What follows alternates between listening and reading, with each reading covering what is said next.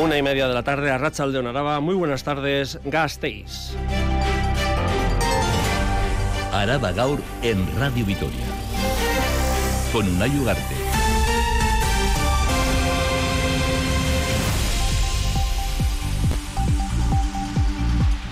55 personas viven en las calles de Gasteiz o viven en lugares inadecuados de la capital.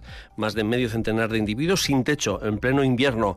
Raimundo Ruiz Escudero, concejal de Políticas Sociales. El último dato disponible indica que se tienen localizados un total de 32 personas en vía pública y 23 espacios inadecuados. En el último conteo, 32 personas en vía pública y 23 en espacios inadecuados último conteo referido a noviembre del pasado año. El Grupo Municipal de Euskal Herria de Bildu lamenta lamentaba que en el centro de noche a Terpe este fin de semana había cola para acceder a este recurso.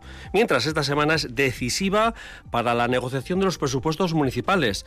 La Secretaría de los Socialistas Alaveses, en declaraciones a nuestro informativo Radio Vitoria Gaur, se ha mostrado confiada en que se llegue a un acuerdo entre el equipo de gobierno municipal conformado por Tielzales y socialistas y Euskal Herria Bildu. Cristina González está haciendo un esfuerzo por llegar eh, a acuerdos porque en realidad en el Ayuntamiento de Vitoria, como en la Diputación Foral de Álava, yo creo que hay bastantes más cosas eh, que nos unen que nos desunen. Luego, bueno, pues hay matices. Hay sintonía, dice Cristina González, y es cuestión de matices. Este miércoles y jueves debate a enmiendas en la Casa Consistorial. Y no nos movemos de ahí porque el concejal de Seguridad Iñaki Burtubay, en la inauguración de la nueva comisaría en el centro de la capital, ubicada en la calle José Hervina, que abrirá sus puertas a la ciudadanía mañana, ha asegurado que han reconstruido fidedignamente lo sucedido en la muerte de los dos jóvenes en Jundiz hace dos fines de semana y que trabajan para tomar medidas y evitar esta serie de carreras ilegales en el polígono con la, con la colocación de cámaras, pero pide a la juventud que no participe en estas quedadas. Mientras, desde la Diputación ha adelantado esta mañana que en este trimestre se pondrán en marcha oficinas técnicas para el asesoramiento de la implantación de comunidades energéticas en el territorio. Habrá una en cada cuadrilla y además otra de tipo virtual. Y en deportes, Rafa Munguía, Racha León. León, Triunfo del Vasconia ante la Andorra que le permite seguir en los playoffs. Sí, 54 puntos anotaron entre Moneque y Howard para irse hasta los 108, la mayor anotación de esta temporada para Vasconia. El equipo que sigue firme en Liga CB, 11 triunfos, 8 derrotas. Además, eh, ayer con una muy buena noticia, debutó un Gasteiztarra después de 14 años. El último fue Martín Buesa y ayer con un apellido ilustre, Joseba Querejeta el hijo de José Querejeta, que dispuso de un par de minutos sobre la cancha, anotó la última canasta del partido, algo que hizo eh, estallar de júbilo al banquillo vasconista. Vasconia, que mira ya al partido del viernes, será Euroliga la visita de Valencia y mientras el Deportivo a la vez navega tranquilo por la primera división. Ocho puntos de renta ahora sobre el descenso, a la espera de lo que haga hoy el Granada ante el Atlético de Madrid. Ninguno de los equipos eh, situados por debajo del decimosegundo puesto han sumado. Así que tranquilidad. Por cierto, Unai, agotadas ya las entradas para el partido ante el Barcelona 3 de febrero. Mendizorroza, un ambientazo para recibir a uno de los gallos de la categoría. Es que el casco, Rafa Munguía, Agur. Agur. Lunes 22 de enero de 2024, festividad de San Vicente y San Anastasio, fiesta patronal en el municipio de Ollón. Esto es Araba Gaur en Radio Vitoria, al frente de la realización de audio, nuestro compañero Norberto Rodríguez y os habla una Ugarte. Y un día más, es que casco por elegirnos para estar al día sobre lo que acontece en el territorio y en Gasteiz. Araba Gaur.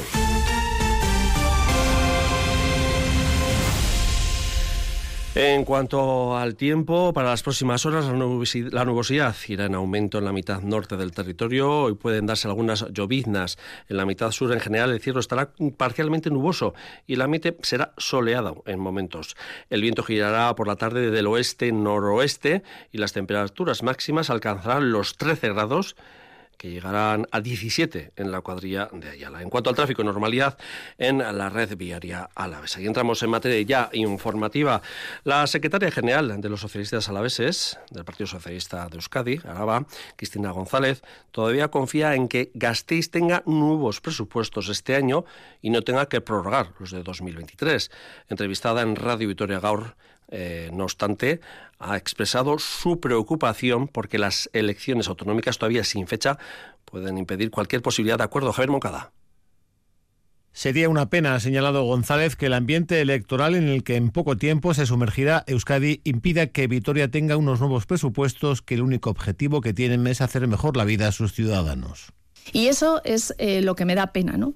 Que por eh, una visión eh, de unas, unas, próximas elecciones, al final la ciudadanía se quede sin ese presupuesto y sin esas inversiones o esas políticas que les va a mejorar.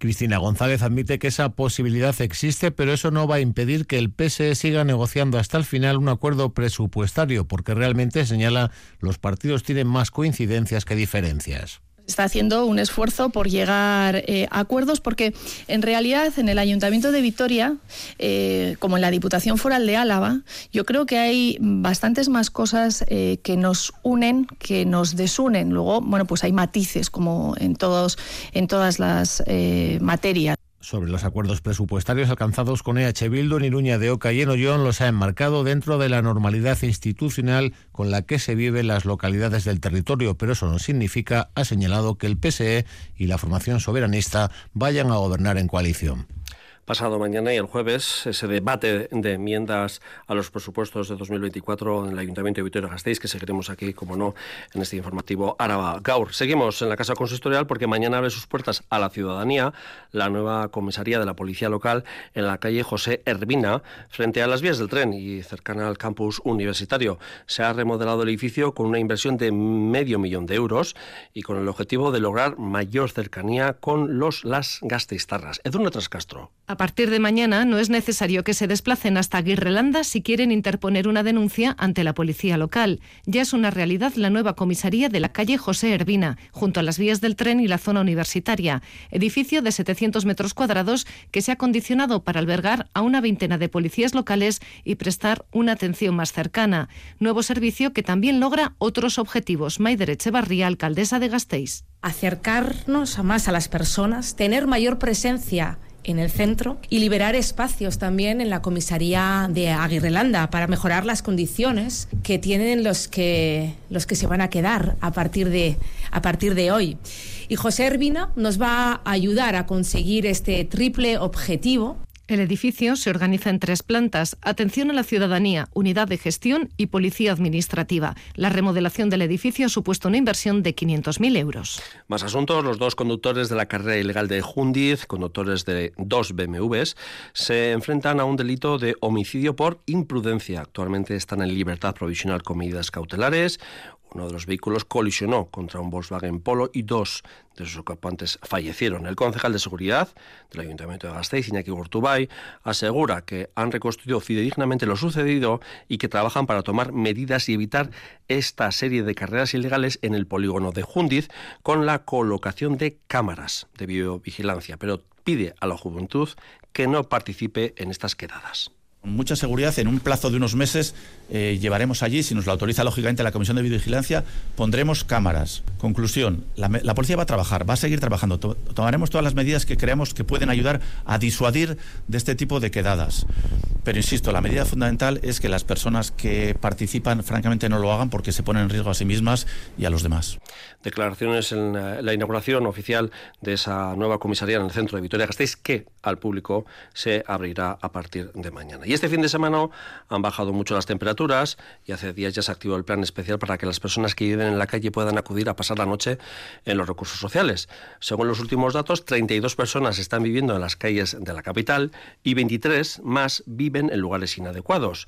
Y ha llegado el debate municipal, ha llegado al debate municipal la atención que ofrece el ayuntamiento a estas personas. Silvia Núñez. Sí, ha sido iniciativa de H. Bildu que lamentaba que los días de más frío había cola para entrar en el aterpe. Ponía en duda incluso su portavoz Rocío Vitero que el ayuntamiento sea capaz de atender toda la demanda en la puerta de los recursos ha habido gente esperando, que a las 10 de la noche había personas haciendo fila para poder llamar al timbre y ver si podían acceder a los recursos o no. Y que cuando no podían ser atendidas en el Aterpe, después de llevar tiempo en la calle a menos 6 grados, tenían que ser derivadas a arquillos o alcamas.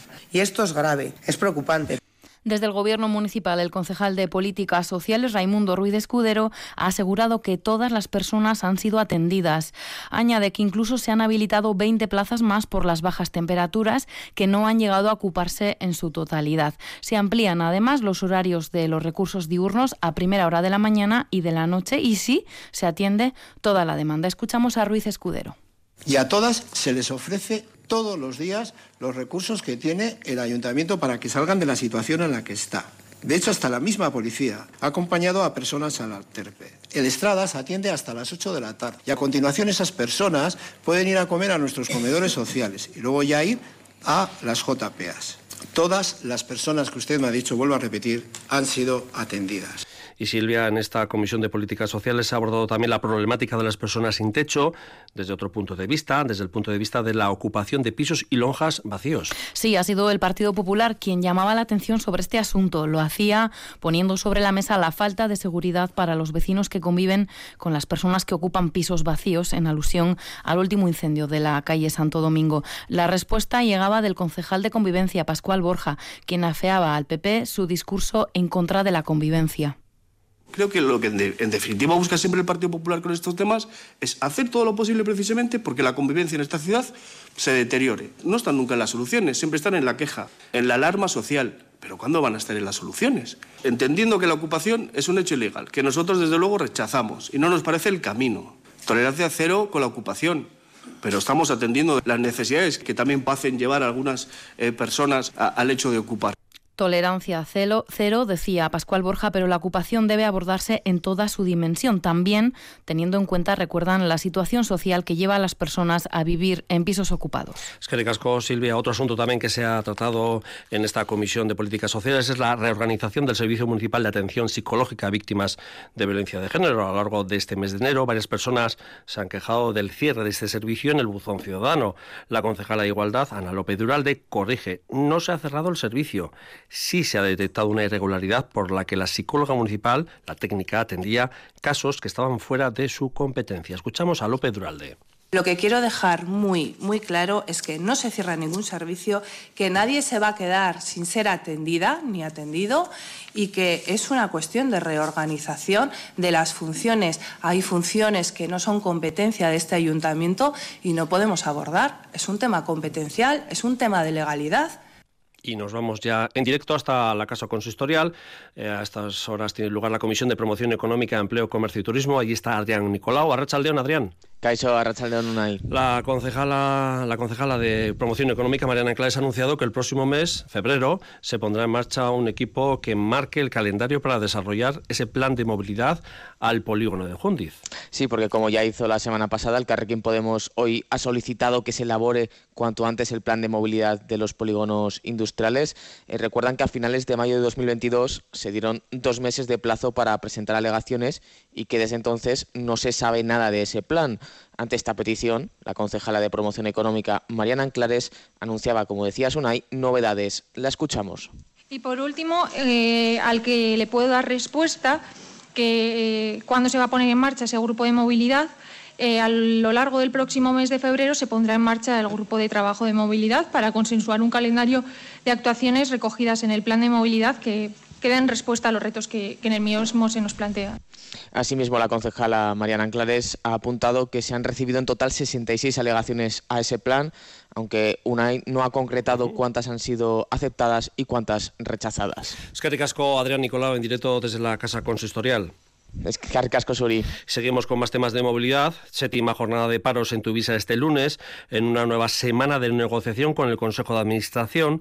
Tras recibir la última propuesta del Ayuntamiento de Vitoria-Gasteiz, el Comité de Empresa ha convocado una asamblea general mañana para recoger las valoraciones de todos los y las trabajadores. Estas votarán dos cuestiones. Por un lado, la nueva propuesta del presidente de Tuvisa, Iñaki Gurtubay, y por otro lado, sobre la mesa se plantea ir directamente a la huelga indefinida. El calendario de paros actual establecía paros lunes, miércoles y viernes durante enero, todos los días laborales en febrero y la huelga indefinida en marzo. Así las cosas, mañana se decidirá si avanzar la negociación o, por el contrario, intensificar los paros.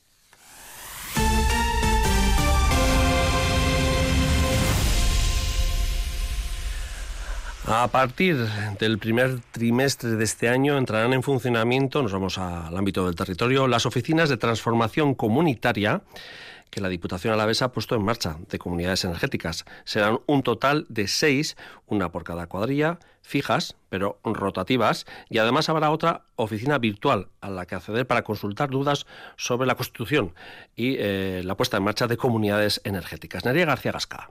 Estas oficinas de transformación comunitaria se ponen en marcha con el fin de dar apoyo a las comunidades energéticas, tanto a las que se están poniendo en marcha como a aquellas otras que surjan de la iniciativa ciudadana, de grupos tractores o de entidades locales. Se prevé que estén en funcionamiento para el primer trimestre del año y ofrecerán, por un lado, formación y difusión mediante jornadas y, por otro lado, un servicio de acompañamiento. Además, estas oficinas se complementarán con una guía para desarrollar futuras comunidades energéticas. Escuchamos a Narch Gorrochategui, diputado de Equilibrio Territorial, y a Amaya Barredo, diputada de Medio Natural. Haremos llegar próximamente a todos los consejos del territorio con el objetivo de aclarar de las dudas que puedan surgir en los diferentes consejos. Junto a esta guía estarán también las OTCs. Dinamizar va a apoyar y a acompañar no solo a la ciudadanía, sino también a la industria, a las pymes, a los comercios y a las personas autónomas. Con este proyecto, la institución foral busca alcanzar la operatividad de 50 comunidades energéticas en el territorio durante los próximos años, con una potencia renovable instalada igual o superior a 2 megavatios y una participación superior al 5% de hogares vulnerables. Y en esa misma comisión de Juntas Generales de Sostenibilidad y Medio Ambiente se ha dado a conocer que desde 2018 en el territorio han muerto 63 aves por colisiones con tendidos eléctricos o por electrocutación. En total, son aves de 18 especies diferentes y cabe destacar que el 39% de estas muertes corresponde a buitres leonados. Esto es un total de 23 buitres han muerto en los últimos años por estas causas. Otras de las especies más afectadas son los córvidos y los busardos ratoneros. Además, 2021 se posiciona como el año con mayor incidencia mortal. Amaya Barredo, diputada de Medio Natural, ha explicado el motivo de por qué estas especies se ven afectadas. La envergadura de las aves es uno de los principales factores de riesgo. A mayor envergadura, mayor riesgo de, electrocución, lo que implica también el alto porcentaje de buitres y además las especies que utilizan apoyos, posaderos o dormideros son también las más proclives de alguna manera a este tipo de incidentes, afectando también con mayor probabilidad a rapaces, cigüeñas y córvidos. Seguimos con eh, más asuntos. Son las 13 y 47 minutos de la tarde. La plataforma Zadorra Biciric ha denunciado un nuevo vertido en el río Guilleor, en, a la altura de Agurain, que ha causado la muerte de un número indeterminado de peces. La plataforma ecologista ha mostrado su profunda consternación y condena y denuncia la falta de respuesta de las autoridades competentes. Adrián.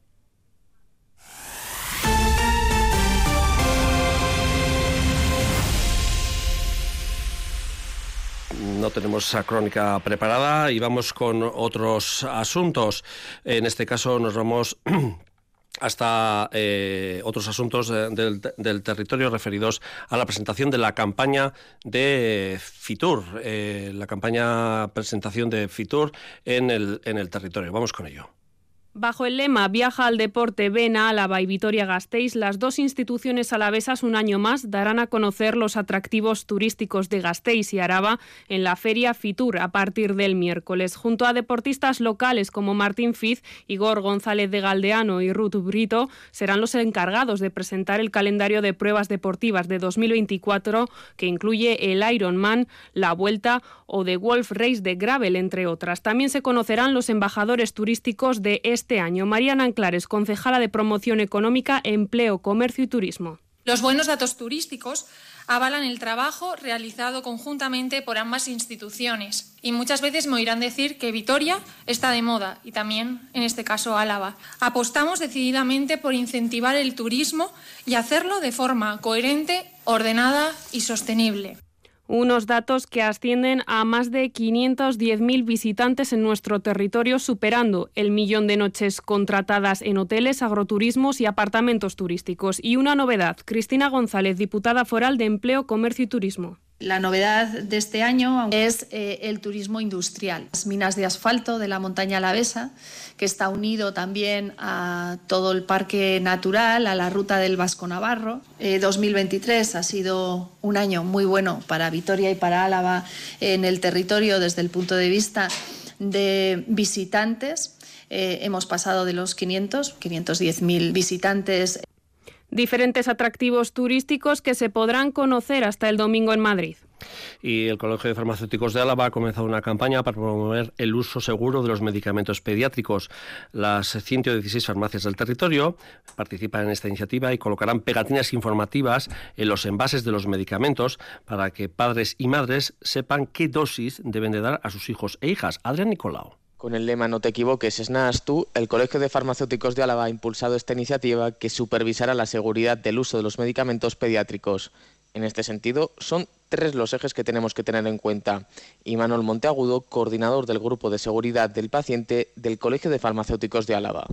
Bueno, yo creo que, las tres ideas centrales de, esto serían que cada niño o niña tiene que tener su jarabe, que por, eso ponemos en la pegatina, se va a poner el nombre del niño o niña, la dosificación va por peso, es decir, no va por edad, obviamente va a tener distinta dosificación el niño de 5 años, que es muy alto y muy grandón, que el niño de 5 años bajito, eso va por peso. Y tercero, como decía Carmen, que no, no hay que usar jeringas, hay que usar jeringas en vez de cucharas. Las 116 farmacias alavesas adscritas a esta campaña colocarán pegatinas en los medicamentos pediátricos para evitar errores en su dispensación. La Diputación ha presentado una campaña contra los insultos y las faltas de respeto en las gradas de los campos, especialmente deportivos de fútbol. Campaña que se abre a colectivos, agentes del deporte y a toda la sociedad para que participen en acciones organizadas o de forma espontánea. Además, muchos y muchas deportistas alaveses han participado en esta iniciativa. Nerea García. Bajo el lema El insultar se va a acabar, la institución foral busca erradicar las faltas de respeto y los insultos en las gradas y eventos deportivos. El objetivo principal es empoderar a los y las protagonistas del evento, jugadores, cuerpo arbitral y al público que mayoritariamente es respetuoso. Ana Del Val, diputada de deporte, explica que aunque la intención no es suspender los eventos, si se da la situación se recurrirá. El inútil, el eh, paquete, el, bueno, este, este, este, tipo de insulto que está como muy eh, asumido por toda la sociedad. El árbitro va a estar empoderado para sacar la primera tarjeta roja, se va a dirigir a la grada, cuidado, primera tarjeta roja. Si insisten en la misma situación, se va a volver a sacar una segunda y se avisa, se suspende el partido. Por último, destacan que además de la campaña de sensibilización en establecimientos deportivos y un decálogo de buenas prácticas, varios agentes deportivos participarán en acciones durante la campaña. Entre otros participan Lourdes Ollarvide, Urco Herrán y Leire Garay. Faltan ocho minutos para las dos de la tarde y en estos momentos tenemos 13 grados de temperatura en la zona sur, 14 grados en la zona sur de Vitoria-Gasteiz. Araba Cultura.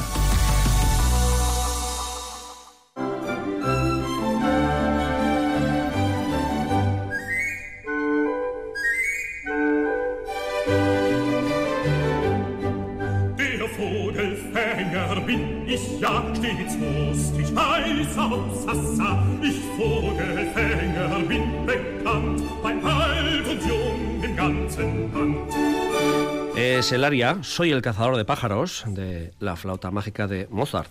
Este es uno de los temas que se incluyen en el repertorio de Pantomima, una de las dos producciones que ha programado Euskadi Orquestra para esta temporada en la capital alavesa en el marco de su ciclo educativo Música Gela.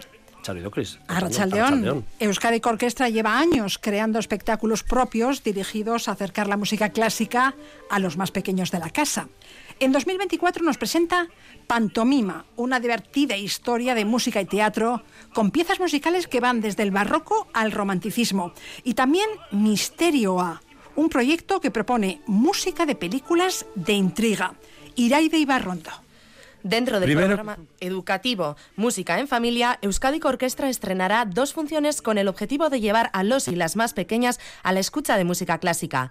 La primera, Pantomima, está dirigida a niños y niñas de entre 3 y 6 años y se estrenará este domingo, 28 de enero, en el Teatro García Lorca de Gasteiz. Miquel Cañada, el coordinador general de Música Gela, nos ha explicado su dinámica.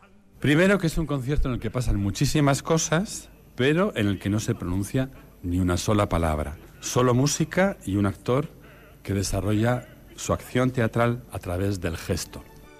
La segunda función, Misterio, a que se estrenará el 14 de abril en el Teatro Principal, propone melodías de películas de intriga para desmentir algunos tópicos de la música clásica. Vamos a intentar introducir algunos elementos de los tópicos sobre la música clásica del tipo, ah, es que yo no entiendo de música, ah, no sé si me va a gustar porque es un poco difícil escuchar un cuarteto de cuerda con una flauta. Bueno, pues vamos a jugar también con, con esos tópicos que a veces tenemos, eh, tienen las personas adultas y los niños y niñas también. Las entradas para ambos espectáculos tienen un precio de 6 euros y ya se pueden adquirir mediante las webs de euskadicorquestra.eus y principalanzoquia.org. Es un clásico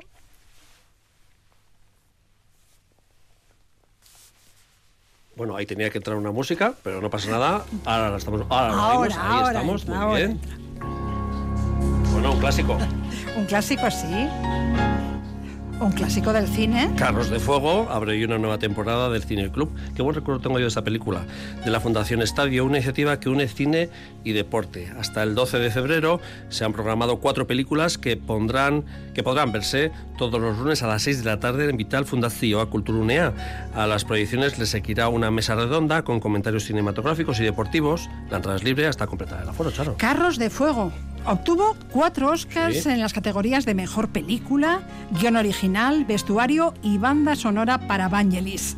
Sus protagonistas son dos atletas extraordinarios, uno judío y el otro cristiano, que habían nacido para correr y ambos compartían el mismo objetivo, competir en los Juegos Olímpicos de 1924.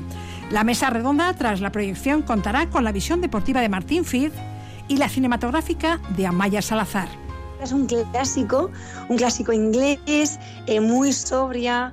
Es una película de 1982, además película también eh, que va de principios. No sé si es una película familiar, pero yo creo que eh, nos incita a volver a pensar en, lo que somos, lo que buscamos, nuestras metas, nuestros objetivos. Carros de Fuego, hoy a las 6 en Vital Fundación a Culturonea. Los otros tres filmes seleccionados para este ciclo son Million Dollar Baby, El Nadador y Jerry Maguire.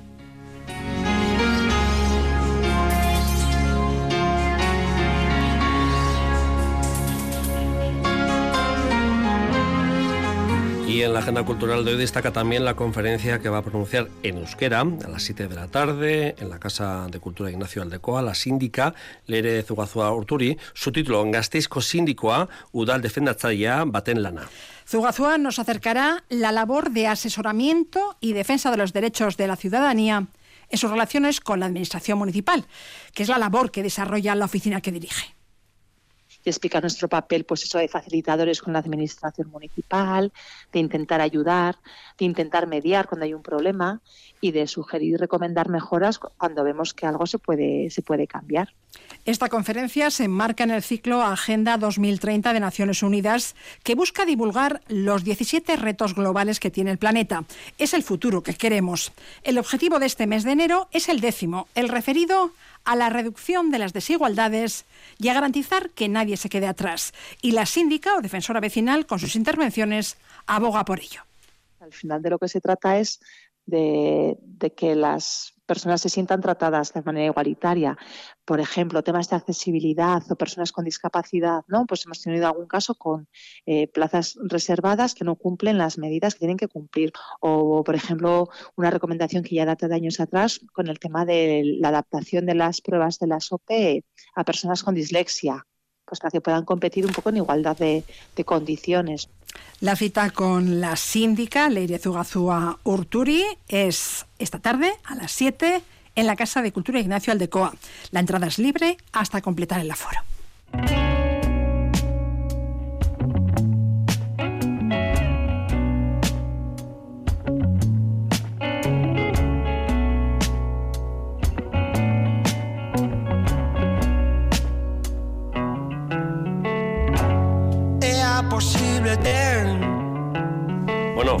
Gorka que presenta el 29 de febrero la sala cúbica Sierra Abad, qué bien que venga Victoria Gasteiz también. Su primer trabajo en solitario tras su paso por Berlicharrac, Charo. Las entradas se van a poner a la venta este miércoles 24 de enero a las 12 del mediodía en la web del músico gorkaurbizu.eus.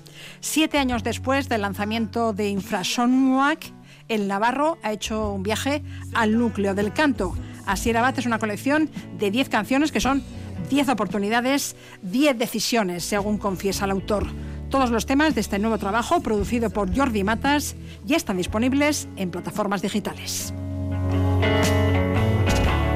Y en cuanto a la cultura popular, Charo, ya sabes, hoy Ollón, San Vicente y San Anastasio para fiesta, primera fiesta de un municipio del territorio, aunque ha habido más fiestas a lo largo de estos días de pueblos de nuestro territorio, sobre todo con ese revolcón del cache que ha sido y la danza de los patronos, una jornada especial para los de Ollón. Y también, por ejemplo, hoy hay comida popular en San Vicente de Arana, porque es San Vicente y tienen comida entre los vecinos y vecinas de este pueblo a disfrutar de la fiesta a todos. Migrarte.